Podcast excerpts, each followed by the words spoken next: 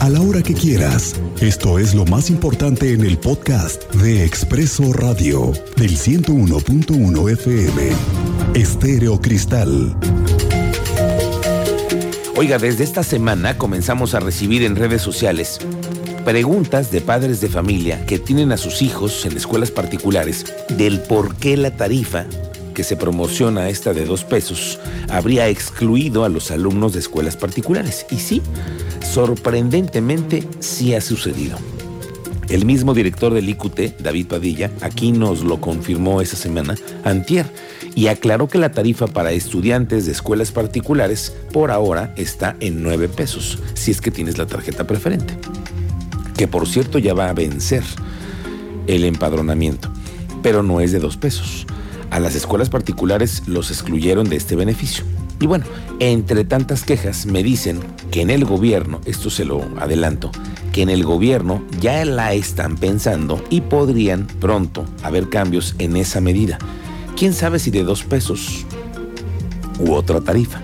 Pero parece que habrá un replanteamiento en esta medida. Se lo adelanto, pero esperamos información pronto de este tema. Oiga, el tema de la transparencia es un asunto bien importante hoy en día. Actualmente existen muchos mecanismos para encontrar muy fácilmente un documento que pruebe una compra del gobierno, un trámite, expedientes, contratos. ¿Qué le digo? Actualmente la Comisión Estatal de Información Gubernamental que se llama la CEIG, esta comisión encargada de que la transparencia sea de verdad una realidad y presenta cada año un informe. Y el último comisionado designado en el sexenio pasado, por cierto, rindió el informe ante el Congreso y confirmó que hoy los ciudadanos en Querétaro están buscando más información del gobierno y que se ha rebasado incluso los números de solicitudes. Habla el comisionado Javier Marra. Como resultado de la gestión correspondiente al año 2021, lo siguiente.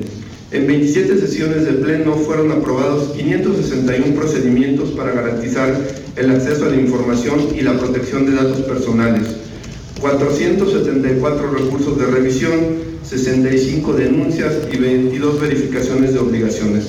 Se realizaron más de 100 actividades institucionales para el análisis, promoción y difusión de temas sobre transparencia y datos personales, lo que implicó la participación en foros, conferencias, seminarios, talleres, conversatorios, cursos y entrevistas por parte de los comisionados y los colaboradores del Infocro.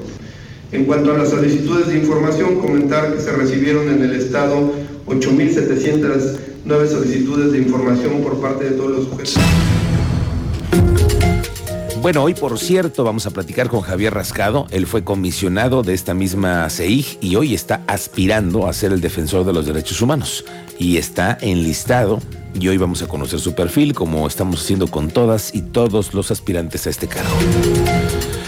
El contagiadero de COVID por todos lados y no se ha excluido a las fuerzas policíacas de Querétaro. Nos cuenta Andrea Martínez, bienvenida, muy buenas tardes. ¿Qué tal, Miguel Ángel? Muy buenas tardes y a todo el auditorio. Así es, durante esta cuarta ola de la pandemia, 105 policías y personal administrativo de la Secretaría de Seguridad Ciudadana.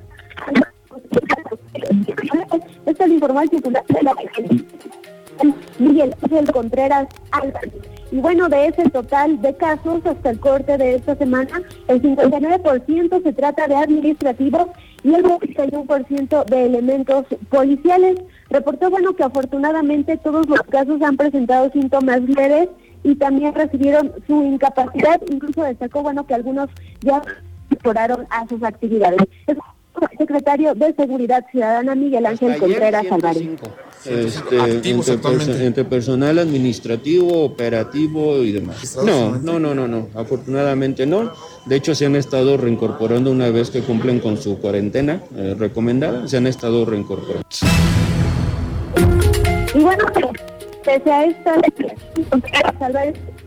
se han registrado Mm, bueno, regresamos un poquito más adelante. Se está cortando la comunicación con Andrea Martínez, nuestras comunicaciones en México, ¿no? Ya sabe usted. Bueno, corralones, hablemos de este asunto. Hoy fíjate que me enteré tuve una plática muy, muy interesante con los que se dedican al tema de los corralones. Que vaya, que cómo, cómo dan problemas. Y hablemos del robo de autopartes y los cobros excesivos, de los problemas que hay con los grulleros de esta ciudad. El robo de autopartes, que también existen los traslados de grúas a corralones. Esa es otra, ¿eh? Y otra, que el Instituto Queretano de Transporte es el que regula todas estas concesiones millonarias y que también toman las quejas de los corralones abusivos y también de los grulleros. Que hay que decir, no todos son tan abusivos, no todos son iguales, pero sí, antes de que usted ocupe una grúa, investigue bien los currículums de las empresas, por favor, porque luego se encuentran con sorpresas. Hablaremos de los corralones y del robo de autopartes, como lo avanzamos este fin de semana en el Domingadazo. El coordinador general de UCEBEC, Raúl Iturralde, informó que del 1 al 16 de febrero, es decir, ya la próxima semana, será la preinscripción de educación básica pública en Querétaro en la página www.ucebec.edu.mx, diagonal SAID, y que por el tema de la pandemia no habrá módulos de atención. Para este proceso se esperan 90 mil registros para alumnos que ingresan a preescolar, primaria y secundaria. Del primero al 16 de febrero habremos de llevar el proceso de preinscripciones. Es importante señalar que este proceso, los padres de familia, los tutores, las madres de familia, quienes estén interesados pueden ingresar cualquier día entre el primero y el 16 de febrero a cualquier hora. Estará abierto.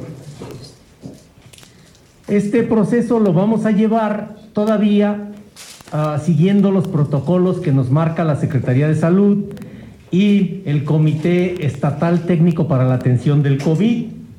Por lo tanto, todos los trámites se van a realizar a distancia, a través de medios electrónicos. No va a haber módulos de atención.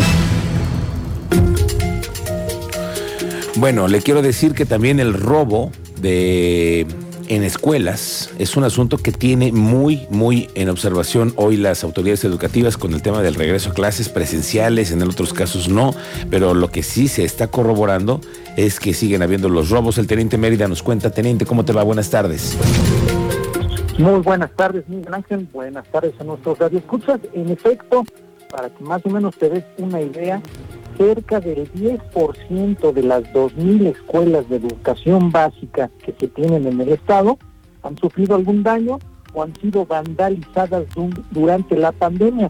Estos días pasados te voy a dar cuenta más adelante en la comunidad de San Isidro Buenavista, una telesecundaria, en la colonia Lomas de Querétaro, un plantel primaria y en satélite también otra escuela donde se han probado desde cobre, material de la escuela y material didáctico. Al respecto, el área jurídica también de la dependencia de los SEDEC se encuentra realizando las denuncias correspondientes ante la Fiscalía en la mayoría de estos casos no hay detenidos, Miguel Ángel.